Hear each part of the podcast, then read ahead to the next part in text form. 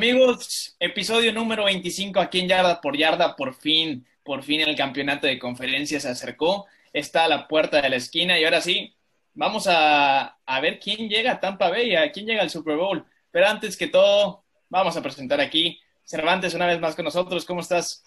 Saludos amigos, sean bienvenidos a su podcast. Este, ya aquí hablaremos un poco de, de lo que viene de, de la NFL y pues nada, un saludo y un gusto por estar aquí con todos ustedes y, y por estarnos viendo. Tenemos a Campus también de nuevo con nosotros. Una vez más, mi gente yarda por yarda, este, hola, pues bueno, ¿cómo están? Muchas gracias por volver a sintonizarnos, ya estamos listos para una semanita más. Y como siempre, el gran Gustavo aquí con nosotros también. ¿Qué tal? Un gusto estar con ustedes. Episodio 25, se dice fácil, pero ha sido trabajo duro. 25 episodios ya. Y nada, agradecerles, gracias por el like, por el follow, por lo que quieran. Y suscríbanse a, lo, a todo lo que venga. Y se viene una gran semana de, de fútbol americano. La, penú, la, penúltima semana ya. Ahora sí, y su servidor, como siempre, Carlos Arroyo aquí atendiéndolos. Pero vámonos ahora sí a los partidos importantes. Ahora sí no avanzamos 20, avanzamos todos. Estamos en Red Zone. Vamos a ver quién llega a, a esta Super Bowl que, que emociona a todos después de, de una temporada con COVID, con tantas complicaciones. Llegamos al primer campeonato de conferencia. Primero, Packers contra los Buccaneers. Dos quarterbacks que para mí pueden ser considerados los GOATs. Obviamente Tom Brady más por lo que ha ganado, pero Aaron Rodgers, un quarterback este, impresionante. Gus, ¿quién se lleva este juego? ¿Qué opinas? ¿Se lo llevará Rodgers? ¿Brady llegará al Super Bowl en su propia ciudad? Mira, me acuerdo muy bien que acabando el juego contra Saints, yo les puse, no descarten a Tom Brady en Lambo y tú y Campuzano empezaron, no, con Aaron Rodgers en la tundra no van a poder. Yo nada más voy a decir algo. Aaron Rodgers se llevó de Tampa una paliza 38-10 con dos intercepciones y seis capturas de coreback. La defensa de Tampa Bay ha mostrado que para estos escenarios es, está hecha. Jugaron con Devontae Adams ese partido, jugaron jugó con equipo completo Green Bay y le pasó por encima a Tampa Bay. Ahora viene Antonio Brown, recién, recién añadido, Mike Evans, Chris Godwin, híjole. Yo aquí creo que va a ser una ventaja, primer juego de conferencia que Aaron Rodgers va a jugar en Lambeau. Yo creo que va a ser una ventaja que va a haber gente porque van va a haber gente, hubo gente en el de Rams y el friazo que va a haber, parece que va a haber nieve. Sin embargo, Tom Brady está acostumbrado a jugar en este tipo de partidos. Y yo aquí voy a ir con el offset, yo me voy con Tom Brady, con el GOAT. Creo que le va a ganar a Aaron Rodgers y va a caer las críticas de quién es mejor. Ahora sí, confío más en la defensa de Tampa de la que confío en Green Bay. Creo que el play action para Tom Brady va a estar porque se va a correr bien la bola con Fournette y con Ronald Jones. Se corrió muy bien contra Nueva Orleans, una defensa difícil.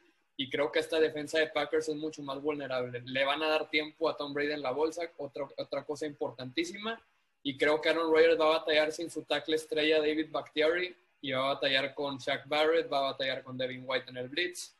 Devonta Adams lo van a dobletear. Bruce Arians ahí te va 4-0 en contra de Aaron Rodgers. Así que le sabe cómo jugar. Yo me voy con los Bucks. puede ser un upset, pero yo creo que los Bucks van a ganar este partido.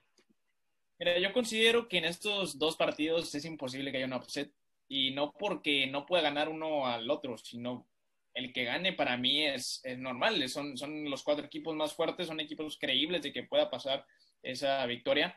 Pero voy a analizar algo y, y se los voy a decir. Yo vi el juego de, de Box contra Saints y Saints pudo haber ganado ese partido si evitaban ese tipo de errores. Ese tipo de errores muy rara vez Aaron Rodgers los hace. ¿eh? Pero también, también los causaron. O sea, no hay que quitarle mérito a la defensa de los Bucks, yo creo. Hubo dos que muy rara vez haría eso Aaron Rodgers. Te doy la de Breeze en el, la sim route a Camara, que Camara estaba corriendo una sim route en medio, esa sí te la doy. Terrible pase, pero los otros dos, para mí tuvo mucho que ver la defensa. Digo muy rara vez porque para un quarterback experimentado es, es difícil, es raro. Eh, de hecho, se me hizo raro hasta Andrew Breeze. Pero para mí Aaron Rodgers trae un chip este, desde que empezó la temporada, por eso que le hicieron en el draft de, de draftear a Jordan Love para mí esta ha sido la season de Aaron Rodgers. Ese partido contra, contra Tampa que mencionas que, que perdieron, hay que verlo también, ¿eh? porque los Bucks perdieron dos veces en la temporada con los Saints y aquí la ganaron. Entonces, yo no me guiaría mucho por lo que hagan dentro de la temporada. O sea, si el partido lo perdieron, lo ganaron, lo, fue paliza. Nada más recuerda que a, los Buccaneers creo que perdieron 38-3 contra los Saints y ahora vinieron a los de los playoffs. Entonces, todo puede pasar. Me voy por Packers. Creo que es un equipo que me, que me gusta. Aaron Rodgers, este, con poco plantel, ha sabido solucionar todo y, y poco a poco el líder de ese equipo es, es Aaron Rodgers y veremos qué puede hacer Tom Brady. Me encanta la ofensiva de Tampa. La defensiva ha jugado muy bien todos estos playoffs. Este, Tom Brady es Tom Brady. Eso lo dije desde que empezó los playoffs. Tom Brady es Tom Brady y es muy, muy complicado este, ganarle porque Tom Brady su fuerte no es la temporada, son, son los playoffs, son los partidos de eliminatoria. Pero Aaron Rodgers también es Aaron Rodgers. Va a ser un duelo de titanes increíblemente. Me voy por Packers. Creo que la ofensiva de Packers va a funcionar un poco más. Eh, por la cabeza que tienen. Aaron Rodgers sabe solucionar cosas. No digo que Tom Brady no, pero si lo ves últimamente, la ofensiva no es tanto lo fuerte, lo que le ayudó contra Saints fue la defensiva. Entonces veremos qué puede hacer Green Bay, la mejor ofensiva que hay, y Tampa, un equipo que a lo mejor a mitad de temporada no da mucho por él. Ahorita veremos si puede llegar, la veo complicada. Lo veo otra vez, pues otro equipo fallando cuando es en su ciudad yo voy a los Packers. Cervantes, ¿por quién te vas? ¿Te vas por Aaron Rodgers? ¿Te vas por Tom Brady? Yo la verdad que pues por el único inigualable coreback mejor de la historia, Tom Brady. Yo creo que aquí hay que comparar más que nada la ofensiva contra la defensiva. Yo creo que la ofensiva de, de Tampa Bay es muy, muy superior a la ofensiva de, de, Green Bay, pero la ofensiva de Green Bay, Aaron Rodgers y compañía, este, no es tan, tan superior a la, a la defensiva de, de, Tampa Bay y, lo demostraron en el partido pasado. Yo sé que, es, que son playoffs, yo sé que es diferente chip, diferente mentalidad, pero independientemente de eso, yo creo que, que el tiro de, de, la defensiva de Tampa Bay contra, contra Aaron Rodgers va a ser mucho más, más difícil que a que Tom Brady pueda anotar este, contra la, la defensiva de, Green Bay. Entonces yo, yo me voy por los Tampa Bay y sí, es temporada de Aaron Rodgers, sí, es, es, está pues sentido, está enojado y frustrado y pues yo, yo creo que no, no llega al Super Bowl. Este, pero pues también es Aaron Rodgers, también es, es para mí Hall of Famer y, muy buen coreback, pero pues queda lo que, lo que están diciendo, todo puede pasar, pero yo la veo más cargada para Tampa Bay. Antes de pasar con Campus, nada más voy a decir algo. Aaron Rodgers tiene récord perdedor en tiene récord igualado en playoffs, está igual que Drew Brees en las estadísticas, así que de hecho tiene récord perdedor en finales de conferencia, no llega a un Super Bowl desde ese en el estadio de Dallas contra Pittsburgh, no llega a un Super Bowl desde ese entonces, así que yo creo que la experiencia está de un lado, así que nada, voy a dejar ese dato al aire. Te digo, es complicado antes de pasar con Campus también, es complicado, es un 50-50, pero ya es de gustos también. Campus, ¿cuál es tu gusto? ¿Por quién te vas? Ay, pues la neta es que sí reventamos al buen Gus después de que Brady le ganó a Breeze este, el domingo. Ahorita hablando un poquito más a fondo, este, si te das cuenta, eh, las jugadas que cambiaron el partido vienen de un solo hombre. ¿Quién? Jared Cook. Eh, super veteranazo, se equivoca en dos ocasiones y son los dos, los dos intercambios de balones que provocan pues que Breeze no siga avanzando, ¿verdad? Eh, si te das cuenta, cuerpos receptores de Green Bay, Davante Adams, súmale que un Robert Tonyan que tuvo una temporada sólida, pero fuera de eso, con todo respeto, fue un poquito cascajo el, este, cuerpo de receptores. Entonces, en una de esas no dudes que David White te vuelva a hacer este, una de esas jugadas como él sabe. Antoine Winfield también estuvo, jugó por nota Antoine Winfield, jugó por nota toda la defensa de Tampa Bay. Entonces, eh, no va a ser fácil. Eh, lo que sí me sorprendió de Green Bay, por así decirlo, en, la, en el análisis la semana pasada decíamos que una de, bueno, decía yo que uno de los, de los matchups directos que quería ver era el backfield de Green Bay contra, este, pues, la línea, los linebackers de, el front seven, pues, de, de, los Rams. Pues no les pasaron por encima, pero sí les lograron hacer la jugada grande. Entre Jamal Williams y Aaron Jones los tuvieron en pesadilla al front seven de los Rams. Y eso que es el front seven de los Rams. Entonces no los daría tan, este, no le daría tanto este, pues esa balanza a la, ofensiva de Tampa. Ahora, en la ofensiva de Tampa tiene variantes en todos lados. O sea, es de las más fructíferas. Este, ya lo mencionó Gus, toda la cantidad de receptores que tienen. A eso añádele a un Ronald Jones, que a mí me gusta bastante Ronald Jones, la verdad, este, apoyado en Leonard Fournette. Ay, la, verdad la línea ofensiva de Tampa ah, la línea ofensiva. le ha estado dando mucho tiempo a Tom Brady. Casi ni lo tocaron a Tom Brady en Nueva Orleans. Nada más una captura y ya. Claro, Jensen, Tristan Wirfs. Ay, son jugadores. Tristan Wirfs que salió lesionado. De hecho, no sé si vaya a jugar el, domingo. Esperemos no, sí. va a jugar. Va contra, va contra Cedarius Smith. Ese va a ser un duelo. Ese va a ser un buen macho. Muy, muy buen macho. Pero sí, este. Ay, como volvemos a mencionar, se ve endeble la, la defensiva de Green Bay. Pero eso sí, a Brady le gusta tirarle profundo a sus receptores. Pues, bueno, a cualquiera. Brown, Godwin, Evans. Mucha suerte con esa secundaria que bajita la mano es bastante buena, ¿eh? Bueno, sabemos de la excelencia que juega Jared Alexander, pero un dos de safeties que a mí me parece muy infravalorado, Adrian Amos y Darnell Savage, realmente tenles cuidado si les vas a tirar largo. Entonces, las claves van a estar ahí. Creo que estoy hablando muy, muy que me decanto más por Tampa, pero realmente creo que esta es la temporada de Aaron Rodgers, no solo para ganar eh, conferencia nacional, sino para ganar el Super Bowl. Yo creo que este es el año en que Aaron Rodgers se lleva su segundo anillo, que se consolida como otra de las leyendas de la NFL. Y pues sí, este, creo que a final de cuentas, pues bueno, si Tampa Bay va a querer otra vez pasar, tiene que jugar un partido igual de excelente o mejor que el que jugó contra Saints.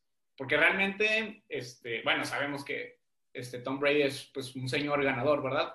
Pero no fue el, el, hombre, el hombre clave para ganar la Drew realmente fue, fue su defensiva. Eh, Tom Brady tuvo un buen juego, casi 200 yardas, pero también no quita el hecho de que se salvó de, no recuerdo si dos o tres jugadas en las que perfectamente la secundaria le pudo haber interceptado el balón. Entonces, es ese tipo de jugadas que les digo que tengan cuidado con la secundaria de Green Bay. Entonces, bueno, por ahora ya, para no andar con mucho alardeo, pues yo creo que me voy con Green Bay. Green Bay. Aquí la mesa está dividida. Nada más arroyo dos de dos, pero.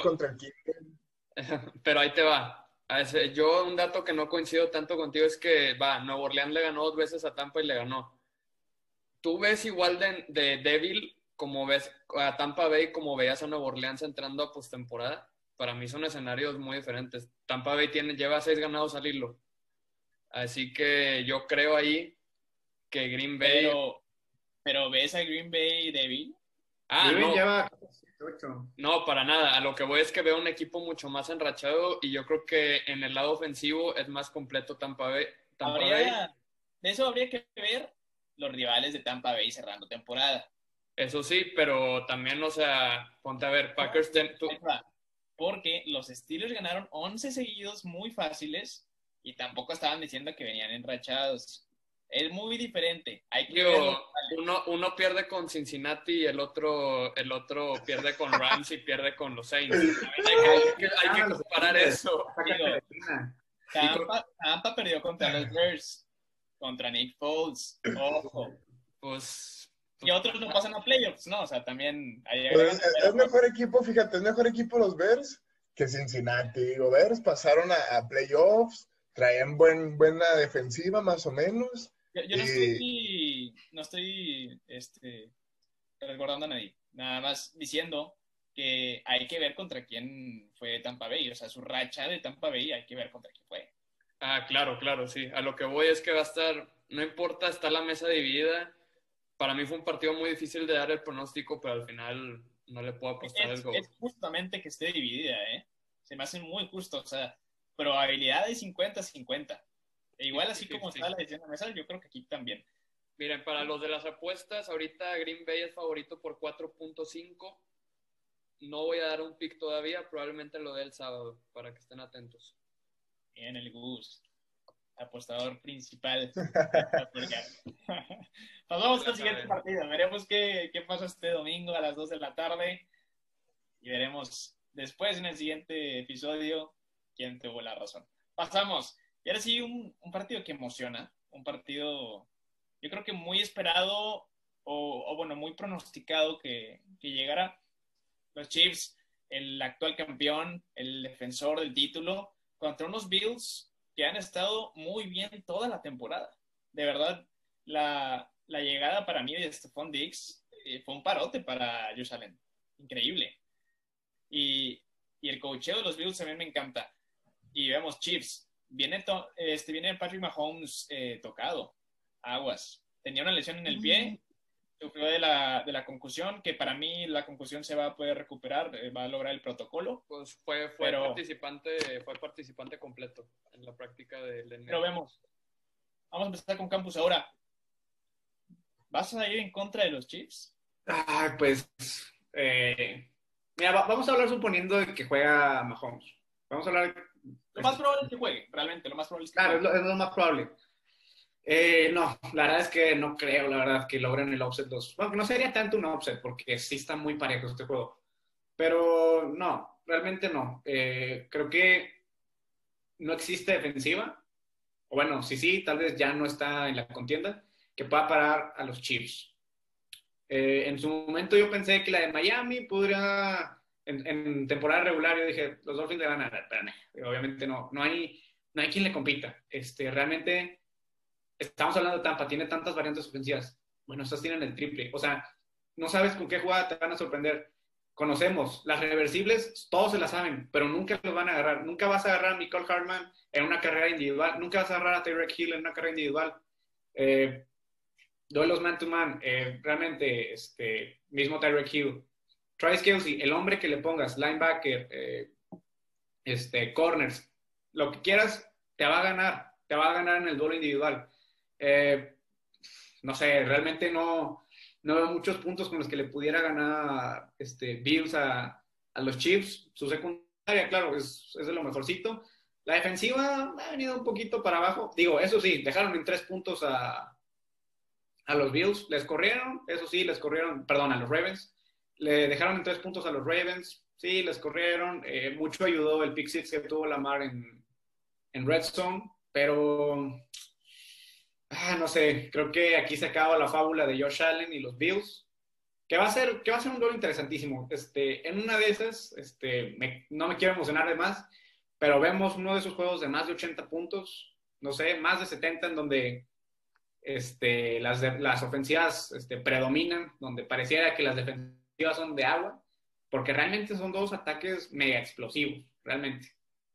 Entonces, no doy por muerto los Bills, realmente. Este, no me agradan mucho porque son este, de la misma conferencia, de la misma división que mi equipo, ¿verdad? Pero eh, creo que por, por ahorita me a con los Chiefs. Mira, un punto muy importante aquí que creo que va a ser la diferencia. No tanto en los corebacks. Eh, Patrick Mahomes es el mejor coreback que hay, pero Josh Allen es de los mejores. Este, los, los receptores, aunque los receptores de Bills no tienen tanto nombre como los de Chiefs, son muy buenos. ¿Cómo han jugado, ¿eh? ajá, exacto. Este, Cole Beasley, que ha apoyado de manera excelente a Stephon Diggs. Eh, Gabriel Davis, no, creo que es novato, no estoy seguro. Tiene unas manos segurísimas. Isaiah McKenzie. John Brown. La verdad es que tiene bajita la mano tiene un buen cuerpo de receptores. Exacto. Y, y en el backfield para mí es lo mismo, ¿eh? Los, los Chiefs y, los Bills para mí es lo mismo, ¿eh? No, no es bueno, sí. Creo que... Para mí está peor el de Buffalo. Buffalo sí, no, tiene tanta virtud. Este. No, corre la bola Buffalo. En el primer cuarto del juego contra Raven no corrieron ni una sola vez el balón. Entonces... Bueno, este, pero a, a lo que iba, un punto muy importante.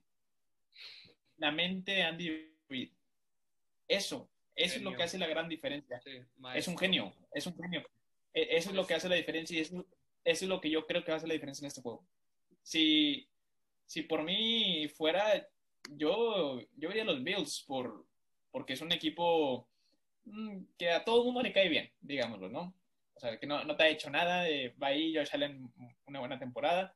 Los Chiefs un equipo ganador, que a todo el mundo le gusta y no le gusta porque gana, pero pero pues la verdad no puedes ir en contra de lo, de lo que ves. Los Chiefs es un equipazo, es un equipazo. Este, mientras estuvo Mahomes en, la cancha, era imposible parar a los Chiefs, imposible parar a Kansas City. Entonces, como lo dice Campus, tienen personas, tienen jugadores que, que hacen la diferencia, pero el cocheo la hace aún más, literal aún más. Yo me iría 100% por los Chiefs, perdón a los Bills, va a ser un partido bien interesante pero me voy con los Chiefs. Cervantes. Pues mira, ya le habíamos dicho, Mahomes es Mahomes. Para mí tiene todo el potencial de ser el, el, nuevo Tom Brady, o mejor, incluso mejor que Tom Brady. Pero pues yo, yo no le veo a los Bills ganándole, a menos de que su defensa se ponga muy, muy, muy perra. Yo no le veo ganándole a, a Kansas City. Pero claro, me gustaría más tener a los Bills en, en el Super Bowl que a Kansas City. Pero también igual me voy con, con Kansas City. Perfecto, y Gus. Mira, tocaste un tema muy interesante. Yo me acuerdo muy bien, yo hice la predicción en el Super Bowl pasado que Niners iba a ganar, porque yo veía Niners línea por línea mucho, mucho mejor equipo que San Francisco. Pero se me olvidaron dos factores que tú mencionaste, el factor Mahomes y el factor Andy Reid. Yo creo que aquí Mahomes es el mejor coreback y Andy Reid probablemente la mejor mente ofensiva que existe hoy en el juego. Yo creo, sin duda alguna, se enfrentaron en temporada regular y Kansas City vapuleó a Bills, se los arrasó. Y yo creo que hay una ventaja de perder en temporada regular y volverte a enfrentar a un equipo porque corriges lo que hiciste mal y el otro equipo dice, pap, seguimos igual. Sin embargo, yo creo que si juega Mahomes, es Kansas City sin duda alguna. Si juega tocado, es de Búfalo, o si no juega, es de Búfalo. Mahomes, si juega entero, va a ganar este partido. Y yo creo que va a jugar entero, porque ya practicó. En este full practice fue este el, injury report. Así que yo creo que los Bills tienen posibilidades, muchas posibilidades de ganar. Para mí es un 51-49 esta predicción. Yo la verdad lo veo mucho más cerrado de lo que parece. Y yo, pero al final con el mejor coach y el mejor coreback. Para mí es Kansas City. Y bueno, entonces ya en general tenemos a los Chiefs, porque es imposible irte en contra de los Chiefs. Sería muy arriesgado irte en contra de los Chiefs, de Patrick Mahomes, de Andy Reid, de Travis Kelsey, de Derek Hill, entre otros. Y veremos qué pasará este domingo. Interesantísimo los dos juegos. Y veremos quién llegue al Super Bowl. Yo creo que cualquiera que llegue de estos cuatro va a ser un partidazo el Super Bowl. Ya está, ya está garantizado, ya está garantizado el, escena, el espectáculo. Esta semana está garantizado y el Super Bowl, no tengan la menor duda, se va a concluir una temporada bastante exitosa en muchos aspectos para la NFL. Es correcto. Y ahora, qué bueno que, que cerramos este tema. Vamos uno rapidísimo. Toqué eh, el día de hoy en la, en la columna semanal, que ahora fue virtual, fue por medio de... Este, se retira eh, Philip de 17 años de carrera, los Chargers, uno con los Colts. Se retira, por fin cuelga los botines Philip Rivers. Opiniones, Cervantes.